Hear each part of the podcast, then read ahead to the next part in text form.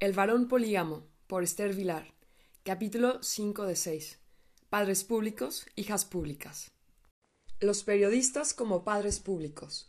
El mundo occidental es un matriculado en donde los hombres juegan a los patriarcas. Sin ese juego, el matriarcado sería una imposibilidad absoluta. Ahora bien, el juego debe mantenerse siempre dentro de sus propios límites. Si un día se tornara serio, significaría el fin de la hegemonía femenina. Para evitar semejante cataclismo, las mujeres se sirven de los medios informativos y adiestran a ciertos periodistas ocupados en ellos para que se expongan con recursos ilegítimos una elaborada imagen femenina. Ellos deben comunicar a sus hermanos que las mujeres son débiles y están necesitadas de protección, y que el verdadero amor para con una mujer requiere los, los distintivos del altruismo. Un auténtico patriarca sería un hombre que a. amparase a otros y b. aprovechase ese pretexto para prescribirles cómo deben vivir. Para las mujeres solo es deseable la propiedad a. del patriarca. Ellas prefieren prescindir de la b. Ahora bien, la a no podría tener vigencia sin la b. Quien gane dinero querrá determinar también cómo se debe gastar, pues, de lo contrario, ese laborar incesante no le aportaría satisfacción alguna.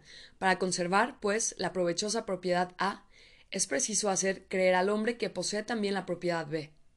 Dicho de otra forma, para que el aprovechamiento económico de su esfuerzo laboral se realice sin fricciones, debe convencérsele de que está tiranizando a su mujer. Conviene sugerirle esto. Empleando como trueque el dinero que gana para ella, le impone servicios humillantes de verdadera esclava y la explota sexualmente. Esa maniobra diversiva resulta casi impracticable en el plano privado. Todo marido sabe que, en los modernos hogares automatizados, su mujer es cualquier cosa menos una esclava. En los matrimonios ordinarios, la mujer toma prácticamente todas las decisiones financieras, según rezan las estadísticas. Casi todas las mujeres adoptan por sí solas las determinaciones de compra. Únicamente consultan con sus maridos cuando adquieren artículos de consumo cuya elección requiere conocimientos técnicos, tales como autos, electrodomésticos, etc. La mujer es árbitro exclusivo, por decirlo así. En el ámbito social, ella determina cuál debe ser el número de hijos mediante el uso calculado de anticonceptivos. Asimismo, dirige su educación porque así se lo permite su presencia permanente en casa. Ella elige casi siempre los amigos y familiares con quienes conviene tener trato social. De explotación sexual más valdría no hablar. La frecuencia media del coito tras cinco años de matrimonio es, por ejemplo, en los países occidentales, de una vez a la semana. Esto no puede causar grandes trastornos siquiera a una mujer frígida. En el caso de las otras, sería de todos modos sumamente inadecuado hablar de la explotación, porque para ellas es un placer. Considerando lo antedicho, resultará mucho más fácil embaucar al hombre sobre su papel si se aprovecha el influjo de la opinión pública. Todo hombre sabe que él mismo no explota a nadie ni abusa sexualmente de persona alguna. Pero, tal vez, se pregunte si no lo harán otros hombres, y terminará creyéndolo cuando se lo repitan cada día periódicos, emisoras radiofónicas y televisión. Cuando unos hombres instruidos predican sin cesar a otro, más simple, que se debe interpretar también el trato sexual ordinario cual una violación de la compañera, que el monótono y breve trabajo en un hogar completamente automatizado, la compañía de niños y amigas durante la interminable jornada, y esa eterna espera hasta el retorno del marido representa el tipo más sutil de esclavitud. Su oyente terminará viéndose también cual uno de esos brutales individuos que impiden a sus mujeres la propia realización, y, entonces, la persecución del pan diario para su adoptada volverá a tener sentido. Los padres públicos son hombres que proveen con datos falsos sobre mujeres a sus camaradas y, obrando así, mantienen y perpetúan el objeto femenino de pupilaje. Entre ellos figuran los periodistas de diarios y revistas encargados de las cuestiones femeninas, los redactores de radio y televisión con sus folletines sobre la mujer oprimida, directores cinematográficos de muy diversos estilos especializados en emancipación, literatos advenedizos que describen de forma novelesca o autobiográfica cómo abusaron sexualmente de sus inocentes compañeras, etc.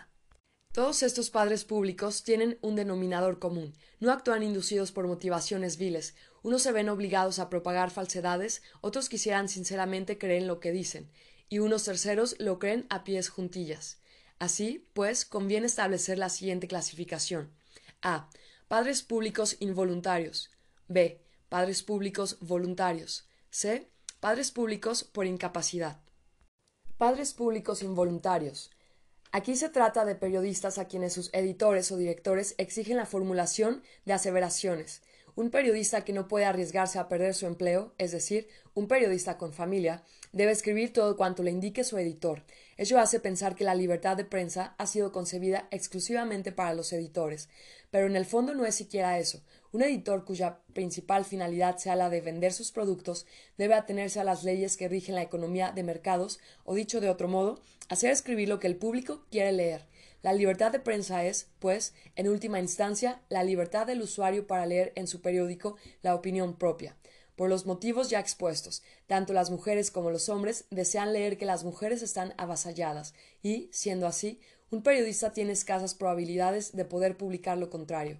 En una sociedad capitalista, los medios informativos no manipulan a los seres humanos, sino, más bien, estos a los medios informativos. Pues aunque los hombres quisieran leer la verdad sobre el papel que desempeñan, las mujeres seguirían marcando la pauta. Ambos son lectores, cierto, pero la mujer es todavía, con mucho, el mayor consumidor. Según hemos indicado, la decisión de comprar desde el mobiliario hasta los artículos de consumo diario corresponde principalmente a las mujeres y, por consiguiente, ellas mismas orientan de forma directa o indirecta la campaña publicitaria hacia, sí. Como los órganos informativos occidentales están financiados en su mayor parte por la publicidad, el día en que las mujeres decidieran no comprar tal o cual periódico o revista porque no les gustaran sus artículos de fondo, ese periódico o revista se vendría abajo automáticamente por falta de publicidad. Así, pues, aunque los hombres lo quisieran, no tendrían nunca la menor oportunidad de publicar libremente su opinión sobre las mujeres en un producto de prensa dirigido a ambos sexos, y estos productos constituyen la mayoría. Lo mismo es aplicable a las emisiones televisivas financiadas por la publicidad. En casi todos los países occidentales, la televisión es publicitaria, esto significa que, asimismo, aquí solo es permisible mostrar aquello aprobado conclusivamente por la censura femenina. No se trata, claro está, de censura previa, sino a posteriori. Ello se rige por el siguiente principio. Cuando el producto no cuente con su favor, el producto podrá despedirse del negocio. Por consiguiente, procura soslayar ese riesgo mediante la autocensura. Entretanto, tal vez alguien decida arriesgarse una pizca y retratar a las mujeres, prudentemente, eso sí, con un poco más de veracidad. Ello podría ser incluso rentable y promovería temporalmente los intereses de tal o cual periódico, pero, en último término, triunfará siempre la mujer. Por cada artículo que la critique, se publicarán cien glorificándola. Los hombres no quieren saber nada sobre su verdadero papel, como se trasluce principalmente en los productos de prensa dirigidos al lector masculino. Una revista femenina moderna, digamos la Cosmopolitan, podría burlarse si le apeteciera de la sociedad paternal, pues la leen exclusivamente mujeres, quienes, en el fondo, saben muy bien lo que han hecho de los hombres. Las revistas masculinas son productos de los padres para el padre. Time, Newsweek, Le Express, Der Spiegel deben retratar al hombre cual un brutal opresor del sexo femenino.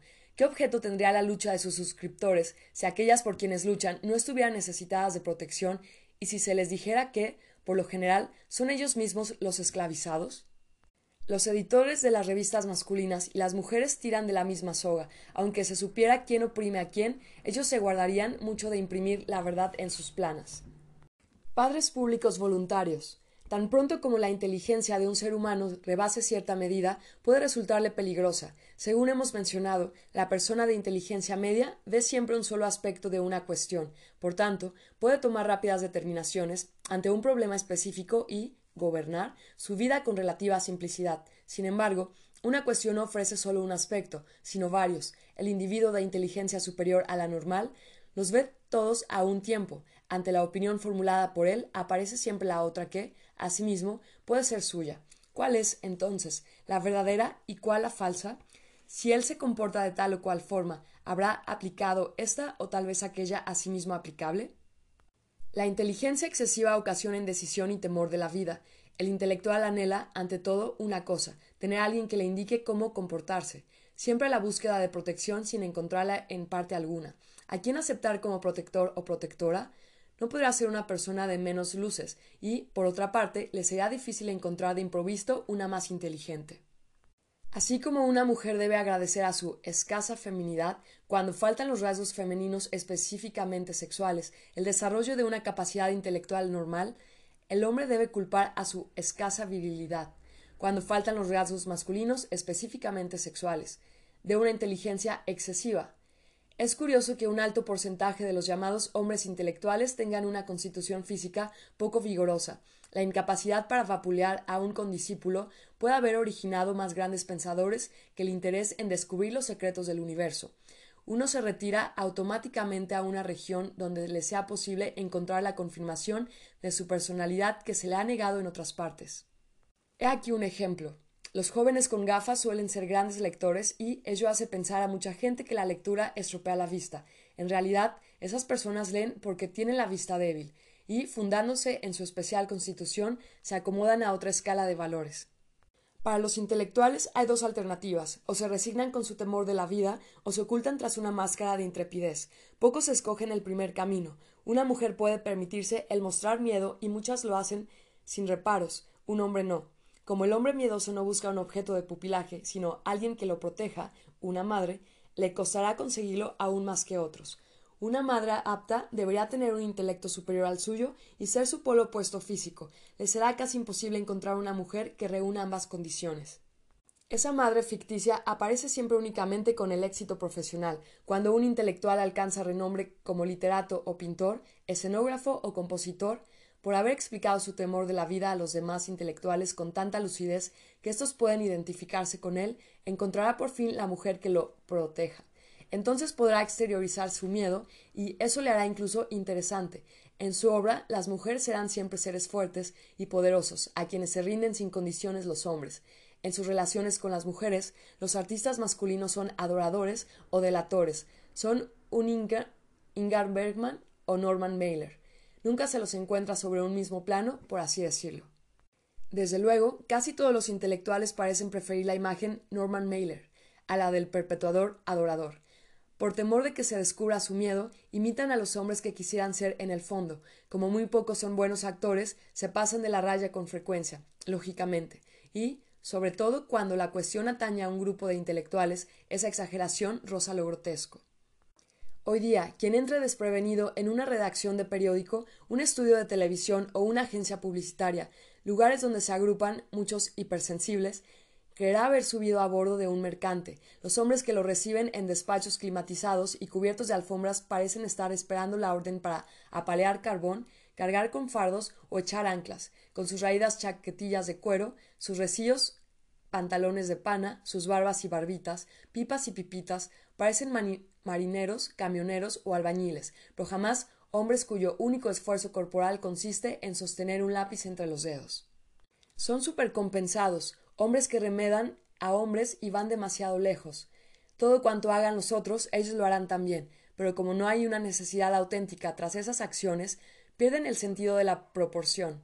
Se atracan con whisky y aguardiente solo porque creen que es viril, se lean ellos mismos los cigarrillos y, de paso, se deshacen los pulmones, pasan sus sábados en las tribunas del estadio, silban a las rubias llamativas, se comprimen en los incómodos asientos de automóviles deportivos o cabalgan sobre potentes motocicletas BMW. Ellos, tan apuestos usualmente al derramamiento de sangre en todas sus formas, dejan de observar sistemáticamente los límites de velocidad en el tráfico urbano. Ellos, temerosos de la muerte como ningún otro, por ser los únicos con suficiente fantasía para imaginársela, se aseguran un fin prematuro fumando cigarrillos en cadena hasta contraer cáncer de pulmón.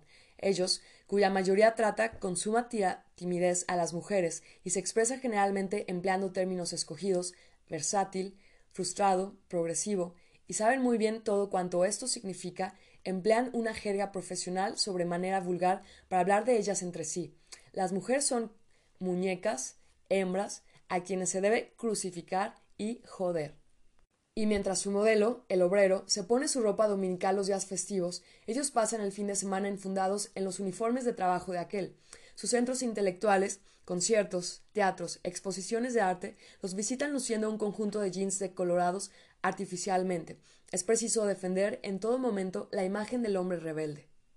Solamente en aquellas regiones donde no pueden ser una réplica de sus arquetipos, invocan su superior inteligencia y explican sus debilidades a los fuertes. Por lo general, un intelectual no sabe ni clavar un clavo en la pared, ignora todo acerca de asuntos monetarios, no tiene ni la menor idea sobre el funcionamiento de un auto, y cuando necesita cambiar un fusible, pide a voces la presencia del portero. El saber tales cosas sería un indicio de primitivismo mental. Él es, sin duda, un hombre hecho y derecho, pero justamente por eso no puede ser primitivo, así como una mujer no necesita saber nada porque es femenina. El intelectual tampoco necesita saber nada porque él sabe ya otras cosas. Como el intelectual trabaja precisamente por razón de su capacidad para el razonamiento abstracto, allá donde las mujeres más pueden necesitarle, centros periodísticos y editoriales, radio y televisión, institutos psicológicos, publicidad e investigación de la opinión, y como le agrada tanto ocuparse en cuestiones femeninas, su contribución es inestimable para los fines de las mujeres, pues, a diferencia de los adoradores, no les dicen a estas vosotras sois lo más grande, Aquí deben ser también supercompensados, claro está, sobre todo aquí. Y por eso les gusta tanto ocuparse en las cuestiones femeninas. Y dicen, nosotros somos lo más grande. ¿Acaso no os dais cuenta, pobrecillas, cómo os explotamos y abusamos de vosotras? No podrá ser de otro modo.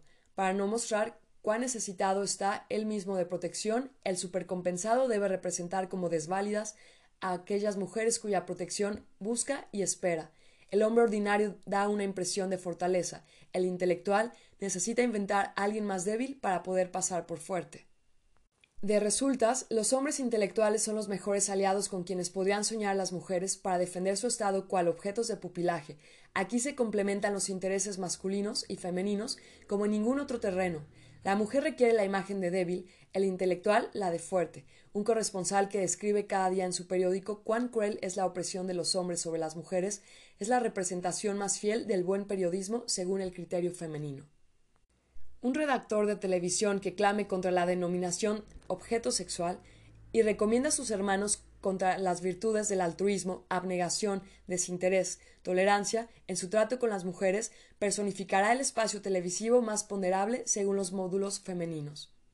A decir verdad, parece irónico que precisamente los hombres más necesitados de protección sean quienes participen a las mujeres cuán lamentable es el desvalimiento femenino, y que precisamente el sexo más neutral cuente ante esas mujeres cuánto abusa de ellas en la cama, pero como la totalidad interesa a todos, incluidos los hombres corrientes, nadie quiere investigar con más minuciosidad el asunto. Solo las mujeres no deseosas de protección podrían oponerse sinceramente a ello, pero esas son demasiado raras para que en su opinión ejerza suficiente influencia. Padres públicos por incapacidad. Ciertos hombres no dicen solamente que las mujeres se hallan bajo su yugo, sino que también lo creen a ojos vistas. Esos son los padres públicos de incapacidad intelectual, hombres sin la menor disposición para interpretar coherentemente los hechos más simples. Esa incapacidad no trastorna por necesidad todo el proceso mental, también puede circunscribirse a una fase del mismo. Friedrich Engels, Karl Marx, August Bebel y Sigmund Freud eran hombres inteligentes y, sin embargo, fracasaron ostensiblemente en sus tesis sobre el comportamiento del sexo. Véase, el sexo más débil es el más fuerte. Eso tiene su explicación si se piensa que los hombres creados por mujeres y quién, y quién no ha sido creado por una mujer no están en condiciones de reflexionar con imparcialidad sobre las mujeres. La psicología contemporánea parte del siguiente postulado. Casi todos los valores conceptuales de un ser humano le han sido inculcados ya en los primeros años de su vida por la persona educadora, es decir, la madre. Todos los grandes feministas masculinos provinieron de familias burguesas acomodadas. Sus madres fueron púpilas de primera magnitud y, naturalmente, defendieron su privilegiada posición mediante un método muy popular, el lavado de cerebro. Los auténticos esclavos de la familia, sus padres, vivieron bajo el yugo de un trabajador, trabajo abrumador y por tanto veían raras veces a esposa e hijos. Es tan natural como posible, eso ya lo hemos discutido, que aquellos revolucionarios fueran hábiles demagogos con sobrada imaginación para inventar, por razones políticas, el cuento de la mujer oprimida. Tal elucidación sería reveladora para explicar sus triunfos intelectuales en otros sectores. En este caso, Sigmund Freud sería la única excepción. Si supo cuántos disparates estaba diciendo acerca de la mujer, fue presuntamente un supercompensado. Para hacer justicia a los feministas históricos, debemos hacer constar que antes de implantarse el derecho electoral femenino y cuando se desconocía aún la moderna teoría del instinto, los hombres tenían más razón que ahora para ver en la mujer un ser oprimido, cuando un intelectual tan prestigioso como John Kenneth Galbraith, catedrático de Harvard en el año 1975, cataloga a la mujer estadounidense cual una fórmula del hombre y lleva al papel frases tan enjundiosas como esta la esposa sirviente está democráticamente al alcance de casi toda la población masculina.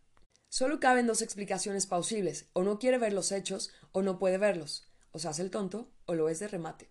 Por lo menos parece ignorar las siguientes circunstancias dominantes en casi todos los países industriales occidentales, sobre los cuales escribe, por cierto, él mismo.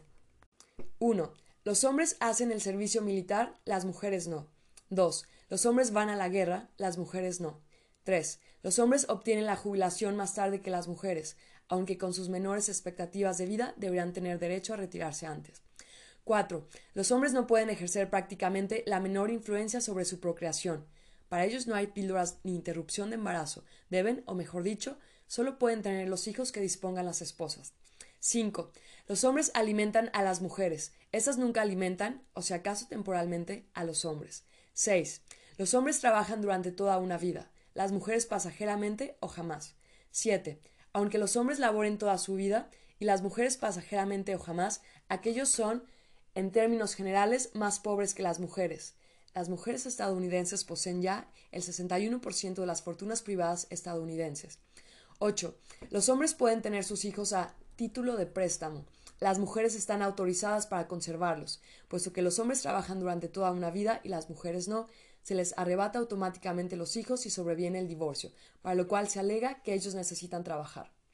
Esta lista de las desventajas masculinas sería prorrogable a placer, si después de examinar estos hechos demostrables un periodista afirma todavía, e incluso lo cree, que la mujer es esclava del hombre, se ha equivocado sin duda de profesión, pues no puede pensar con lógica. Hijas públicas. Pero, ¿qué será una acusación sin testigos de cargo? Si los padres públicos quieren afirmar que ellos mismos oprimen a las mujeres, necesitan algunas mujeres dispuestas a confirmarlo, pues allá donde nadie se crea perjudicado, resultará harto difícil hablar de delito.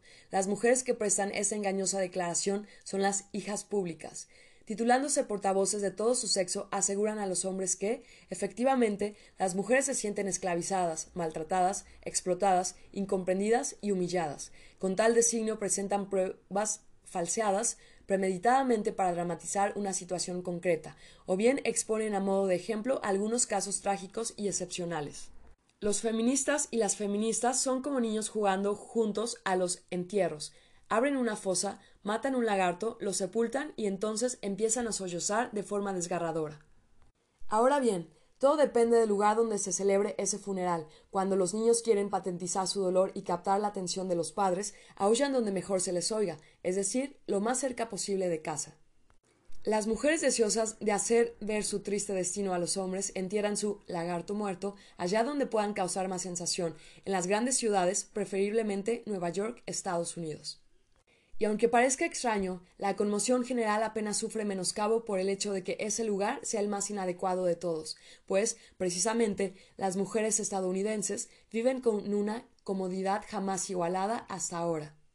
Las hijas públicas se manifiestan en la vecindad de los padres públicos, cuya mayoría, sobre todo los más influyentes, han elegido Nueva York como lugar de residencia. En Nueva York se publican los principales productos periodísticos del mundo, también los más citados y plagiados, New York Times, Time, Newsweek. Así, pues, el criterio formulado por los padres públicos de América es constrictivo o poco menos para todos los demás.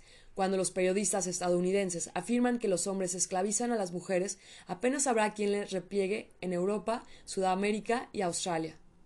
La cuestión va en interés de todos. Los padres privados de cualquier país quieren leer lo mismo que los norteamericanos. La Organización Suprema del Movimiento Americano Pro Derechos de la Mujer, NOW, National Organization for Women, cuenta aproximadamente con 40.000 afiliadas, pero esta elevada cifra no es garantía de que su idea sea razonable. Cuando el humorista americano Alan Abel hizo un llamamiento a sus compatriotas pidiéndoles que cubrieran con ropas la desnudez de sus animales domésticos, porque esos cuerpos tan descubiertos ofendían al pudor humano, se quedó estupefacto al saber que su satírica campaña había recibido asimismo la adhesión de unas cuarenta mil personas. Uno ha de apreciar esto en sus justas proporciones. En un país con 200 millones largos de habitantes, uno puede expresar cualquier opinión y siempre encontrará un cierto auditorio. Que el mito de la mujer postergada sea aclamado por precisamente allá donde la mujer lo pasa mejor es natural. Allá donde mejor lo pasa la mujer, hombres y mujeres se esforzarán para disimularlo. Si la NOW ha tenido más audiencia pública que cualquier otro grupo de dimensiones similares, ¿quién ha oído hablar en Europa del test de Alan Abel para tantear la gasmoñería? Es porque los hombres y mujeres ajenos a esa organización sienten la necesidad apremiante de escuchar reiteradamente esa opinión sobre la mujer. Aunque las feministas se despisten por imaginar lo más descabellado, grosero o absurdo para sus fines propagandísticos, uno lo leerá siempre en su diario a la mañana siguiente, bien porque lo hayan escrito ellas mismas, muchas son periodistas que dominan las columnas sobre cuestiones femeninas en todos los periódicos americanos importantes, o porque algún padre público las haya citado deliberadamente, y desde ahí el mensaje sigue su camino hacia el resto del mundo. Los periódicos europeos reproducirán con gran formalidad todas las opiniones de las feministas americanas, tanto si son favorables o contrarias a Kissinger, Marilyn Monroe, los pantalones largos, los cortos, los sprays de vagina, el lesbianismo o la abstinencia sexual. ¿Quién puede ser tan chauvinista como para suprimir de sus planas las noticias sobre la lucha por la libertad de esas bravas mujeres? Ahora cabría preguntarse por qué hacen tal cosa esas mujeres, qué consiguen las periodistas y escritoras inutilizando a su sexo como receptor del bienestar, ¿Por qué quieren desempeñar por doquier el papel de víctimas? ¿Acaso se benefician tanto mujeres deseando aparte lo material con los remordimientos del hombre? Las periodistas no son heroínas ni mucho menos. Ellas hacen lo más fácil y escriben exactamente, con algunas excepciones si hemos de ser justos, lo que la gente quiere leer. No son ellas las culpables de esa imagen femenina, sino aquellas que las han sobornado. Seguramente no hay ni una sola periodista entre las más eminentes de nuestros días que crea seriamente en la mujer oprimida, pero ellas seguirán propagando esa versión mientras se lo pidan. La liberación de la mujer ha llegado a ser una industria organizada, sobre todo en los Estados Unidos. Hay numerosas revistas especializadas, por ejemplo, MS, cuyos negocios marchan también que pueden ofrecer fotos en color y papel satinado a sus oprimidas y libertas. El cuento sobre la sirvienta del hombre está haciendo una peligrosa competencia a los hermanos Grimm. El periodismo feminista, comparado con otros sectores de esta profesión, tiene la ventaja de ser excepcionalmente simple. Para declarar como testigo de cargo contra la esclavitud femenina no se necesita valor. Como nadie se opone a ello, no hay enemigos. Ni al estilo literario. Poco importa cómo se escribe, lo principal es escribir la opresión del propio sexo. Ni conocimientos técnicos. Basta, si acaso, con una vagina a modo de legitimación profesional. Ni ideas. Esas las proveen siempre los hombres. La idea sobre el sexo oprimido, según hemos repetido varias veces, fue de origen masculino. No ha nacido de Beauvoir, Friedan, Millet ni Greer. ¿Cómo podría ocurrirse a las mujeres esa idea de opresión? Sino de Marx, Engels, Bebel y Freud. Las mujeres intelectuales aportan únicamente el indispensable, lagarto muerto, para la ceremonia funeraria, con tal fin se sirven de los siguientes métodos. A. Informe sumario. B. Informe insider. C. Estadísticas binarias. Mediante el informe sumario, una mujer relata su trágico destino individual, frecuentemente verídico, las otras lo declaran un caso modelo.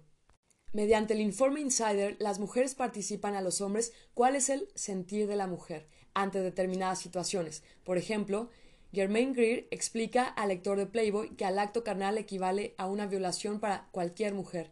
Gloria Steinman comunica al lector del Der Spiegel que si hay tan pocas doctoras en medicina es porque uno, como mujer, no puede imaginar un medio médico femenino. Ellen Frankfurt comenta la escasez de cirujanos femeninos. Como mujer, uno evita esa profesión porque los hombres nos dicen que la larga permanencia en pie produce varices, lo cual resta gracia al otro sexo. Para esquematizar el sentir como mujer, en la vida cotidiana se establece también una comparación con las minorías raciales. Las mujeres estadounidenses dicen que se sienten tratadas en su propio país como si fueran negros, y las mujeres de los restantes países occidentales que se sienten tratadas como negros estadounidenses. Nosotras somos los negros de la nación. Mientras se dramatiza con informe sumario e insider, se produce con científica mediante el método de la estadística binaria. Ese consiste en citar la primera parte de una investigación y olvidarse como por casualidad de la segunda. Hay, por ejemplo, muchas quejas sobre el bajo porcentaje de políticos femeninos, pero se olvida decir que las mujeres con su mayoría electoral absoluta del 51 entre 52% podrían proponer y elegir a cualquier político femenino que les apeteciera. Se celebra el elevado porcentaje de mujeres trabajadoras, pero se calla que el de las cifras citadas solo la mitad trabajan durante la jornada completa, que muy pocas lo hacen para toda su vida, siempre son otras quienes aparecen en las estadísticas. Y que el profesionalismo femenino no es comparable todavía, ni mucho menos, con el masculino, porque la mujer casi nunca alimenta con su sueldo al marido ni a los hijos. Se condena la doble carga de las madres trabajadoras, olvidando que, según las estadísticas, el padre trabajador dedica tanto tiempo a las tareas accesorias como su esposa trabajadora gestiones de orden administrativo, liquidación de impuestos, reparaciones en la casa, atenciones al auto, trabajo de jardinería y vigilancia de los hijos. Se acusa a la sociedad masculina de seguir pagando muchas veces sueldos inferiores a las mujeres, pero no se menciona que hay convenios colectivos entre sindicatos y empresas y que solo una fracción mínima de mujeres profesionales están sindicadas, por no decir nada de sus actividades sindicales. Se demuestra que las mujeres hacen las tareas más desagradables como asistentas y encargadas de lavabos, pero se olvida nuevamente que los trabajos verdaderamente desagradables corresponden a los hombres mineros, basureros, barrenderos, limpiadores de alcantarillado, enterradores, encargados de cámaras mortuorias, matarrifes, médicos forenses, especialistas en proctología, enfermedades cutáneas y venéreas y patología anatómica. Se reprocha a los hombres que su legislación prohíba el aborto, pero se calla que, según las estadísticas, hay muchos más hombres que mujeres partidarios de legalizar el aborto y que los partidos conservadores, que en su mayoría son siempre elegidos por voto femenino, son quienes más lo combaten. Se acusa al hombre de haber descubierto la píldora para la mujer en vez de hacerlo para sí mismo, pero se olvida mencionar que la industria farmacológica internacional ha invertido hasta ahora sin éxito en la píldora masculina una suma mil veces superior a la necesaria para descubrir la píldora femenina, y que, además, ésta hace depender al hombre unilateralmente de la mujer.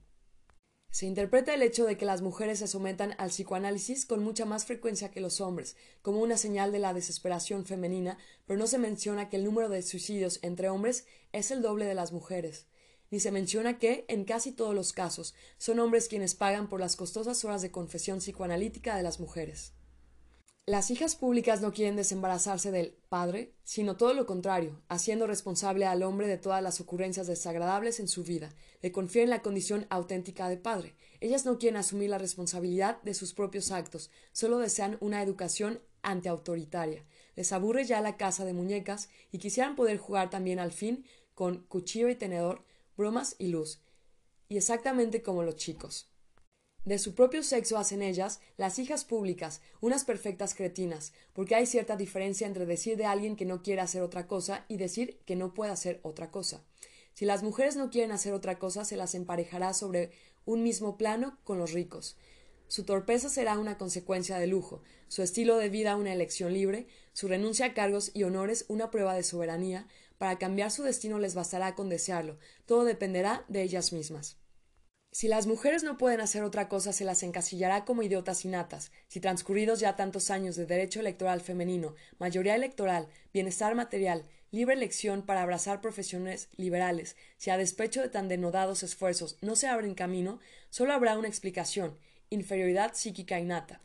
Unos seres humanos semejantes no pueden variar su destino por sí solos, quedan a merced de la compasión y el entendimiento en su medio ambiente, necesitan el altruismo de los hombres. Sin embargo, cuesta mucho creer que las feministas conozcan el mal que están intentando hacer a las mujeres. Ellas son hijas, si bien solo públicas, y las hijas, aunque públicas, no son responsables.